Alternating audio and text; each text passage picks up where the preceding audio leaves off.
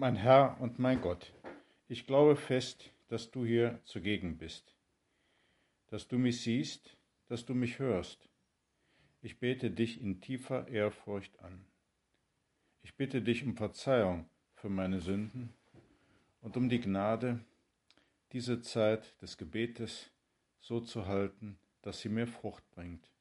Maria, meine unbefleckte Mutter, heiliger Josef, mein Vater und Herr, mein Schutzengel, bittet für mich. Dieser Tage ist der Vater eines befreundeten Priesters gestorben. Er ist der einzige Sohn. Drei Jahre zuvor ist die Mutter verstorben. Vater und Sohn haben dann im Pfarrhaus zusammen gewohnt. In den letzten Wochen ist der Vater immer schwächer geworden und schließlich stand das Pflegebeet im Arbeitszimmer, da doch der meiste Platz war. Der Priester hat in der Totenmesse für den verstorbenen Vater selbst gepredigt. Es war bewegend und er war natürlich auch selbst sehr be bewegt. Er hat von dem Vater gesprochen, als einem so gütigen, liebevollen und auch humorvollen Menschen, der ein ganz tiefes Gottvertrauen hatte. Und als es nicht mehr ginge, da hat er tatsächlich seinen Sohn um sein priesterliches Gebet ersucht, damit er sterben kann und der Herr ihn ruft. Das sei ihm natürlich gar nicht leicht gefallen und er habe sich zuerst geweigert. Das können wir ja gut verstehen. Dann aber habe er es doch getan und für den Vater gebetet. Und er war berührt, dass der Vater keine Angst hatte und diese letzte Wegstrecke in ganz großem Gottvertrauen gegangen ist. Es war so wie ein kleines Zeichen des Himmels, dass er genau wie seine Frau eben vor drei Jahren am Vorabend vom Muttertag gestorben ist. An diese Begebenheit musste ich denken beim heutigen Evangelium. Da fragt Petrus in seiner ganz direkten Art, Du Herr weißt, wir haben alles verlassen und sind dir nachgefolgt. Das heißt also irgendwie, was bekommen wir eigentlich, wenn wir dir nachfolgen? Was haben wir davon? Und wenn Petrus so etwas fragen darf, dann dürfen wir das ja auch tun und fragen, Herr, was, was haben wir davon, wenn wir dir nachfolgen? Die Antwort des Herrn ist fast feierlich. Jeder, der um meinetwillen und um des Evangeliums willen Haus oder Brüder, Schwestern, Mutter, Vater, Kinder oder Äcker verlassen hat, wird das Hundertfache dafür empfangen. Und dann konkretisiert, konkretisierst du, Herr, was, was du damit meinst. Er wird in dieser Zeit Häuser, Brüder, Schwestern, Mütter, Kinder oder Äcker erhalten, wenn auch unter Verfolgungen. Und in der kommenden Welt das ewige Leben.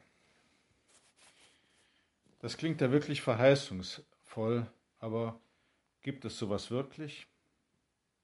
Ich bin mir fast sicher, dass mein priesterlicher Freund gespürt hat, wie viel ihm Gott geschenkt hat, bei allem Schmerz über den Tod des Vaters. Er war zutiefst dankbar für das Lebenszeugnis des Vaters, für sein Gottvertrauen auch in Krankheit und Sterben, für die gute und treue Ehe in so vielen Jahren seiner Eltern und die Liebe zu ihm. Und dann kam dazu auch noch die Anteilnahme der Pfarrei, der Freunde. Im Grunde waren das alles irgendwie auch diese Brüder und Schwestern. Bei aller verständlicher Trauer war er zutiefst dankbar und wohl zumindest, hat zumindest wohl geahnt, was der Herr meint, wenn er denen, die ihm nachfolgen, das Hundertfache verspricht. Wir können vielleicht in unserem Gespräch mit dem Herrn jetzt einen kleinen Gedanken auf dieser Linie vertiefen, der so lauten könnte. Du, Herr, lässt dich in Großzügigkeit nicht übertreffen. Doch scheinbar lässt du uns dabei gerne den Vortritt. Das wird im Evangelium deutlich, als ein junger Mann den Herrn fragt, was muss ich tun, um das ewige Leben zu gewinnen? Jesus weist auf die zehn Gebote hin, und der junge Mann kann sagen, dass er sie immer befolgt hat. Das werden wohl nicht viele sagen können. Aber er spürt, dass das doch noch nicht alles ist. Er möchte mehr und blickt Jesus fragend, erwartungsvoll an, ja sehnsüchtig. Jesus schaut ihn an, und weil er ihn liebte, sagt er ihm, eines fehlt dir noch, geh und verkaufe, was du hast, gib das Geld den Armen, und du wirst einen bleibenden Schatz im Himmel haben. Dann komm und folge mir nach. Leider geht der junge Mann nicht darauf ein. Er geht betrübt weg, da er ein großes Vermögen hat. Im gewissen Sinne, ich hoffe, dass man es richtig versteht, könnte man sagen, dass Jesus ihm einen Tausch, ja eine Art Geschäft vorschlägt. Er möge sich von seinem Vermögen lösen, und dafür bekommt er einen bleibenden Schatz im Himmel, und er nehme ihn auf in seinen engsten Kreis. Ein bisschen Verständnis kann man wohl für diesen Mann haben. Denn Dinge besitzen ist auch schön. Gerade las ich, dass jetzt Luxusartikel besonders gut gehen und die Konjunktur dafür anzieht.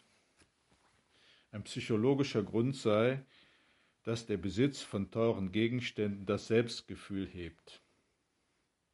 Bestimmte exklusive Marken machen einfach was her.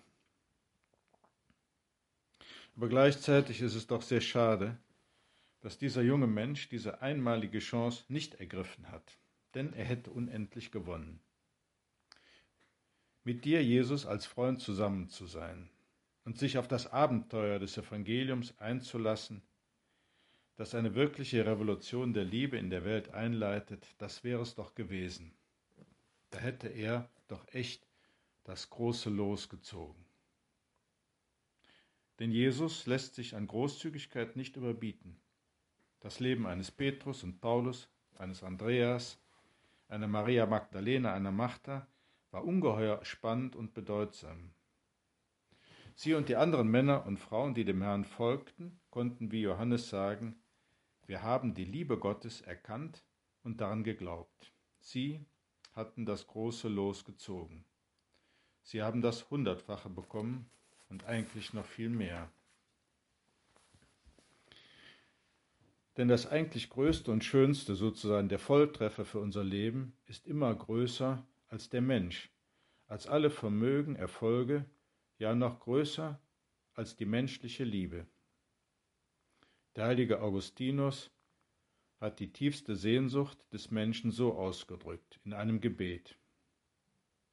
Du, Herr, hast uns auf dich hin geschaffen, und unruhig ist unser Herz bis es ruht in dir. Wer sich ganz auf Gott einlässt, der darf die Großzügigkeit Gottes erleben und wird immer wieder von ihm überrascht. Er spürt auch die Schwierigkeiten, das Kreuz, aber er ist eben nicht alleine. Und das ist das Schönste. Und er erfährt auch, dass das ewige Leben nicht erst nach dem Tod beginnt, das natürlich auf jeden Fall, er spürt jetzt schon, dass Gott in ihm gegenwärtig ist und er an seiner Freude und seinem Frieden und auch an seiner Wirksamkeit Anteil hat und er immer neu anfangen kann und der Herr ihm liebevoll verzeiht. Aber, und das wollen wir auch bedenken, Gott lässt uns zumindest scheinbar gerne den Vortritt. Er möchte uns nämlich nicht zwingen. Er bittet uns vielleicht auch wie den jungen Mann um etwas, vielleicht ein gewisses Opfer, vielleicht auch ein größeres. Er bittet auf jeden Fall um einen Vorschuss an Vertrauen. Wenn du, Herr, bei einem Menschen anklopfst, ihn rufst, dann schenkst du ihm nicht so viel Klarheit, dass alles super klar ist und es gar nichts mehr zu zweifeln gibt. Maria wird uns helfen, uns die große Gelegenheit, das Supergeschäft nicht durch die Lappen gehen zu lassen. Es geht ja für unser kleines Leben um das Hundertfache. Sie wird uns ermutigen, im Zweifel immer großzügig zu sein und auf Gottes überraschende Großzügigkeit zu bauen. Sie möge uns Mut machen, die Türen zu öffnen, wenn Gott leise anklopft. und nicht so sehr auf das zu blicken, was wir scheinbar verlieren, sondern was wir gewinnen. Und mit ihr zu Gott zu sagen, mir geschehe, wie du es gesagt hast. Oder, so könnten wir kurzer sagen, ja Herr, gerne, ich bin dabei. Ich danke dir, mein Gott, für die guten Vorsätze, Regungen und Eingebungen, die du mir in dieser Betrachtung geschenkt hast. Ich bitte dich um deine Hilfe, sie zu verwirklichen. Maria, meine unbefleckte Mutter, heiliger Josef, mein Vater und Herr, mein Schutzengel, bittet für mich.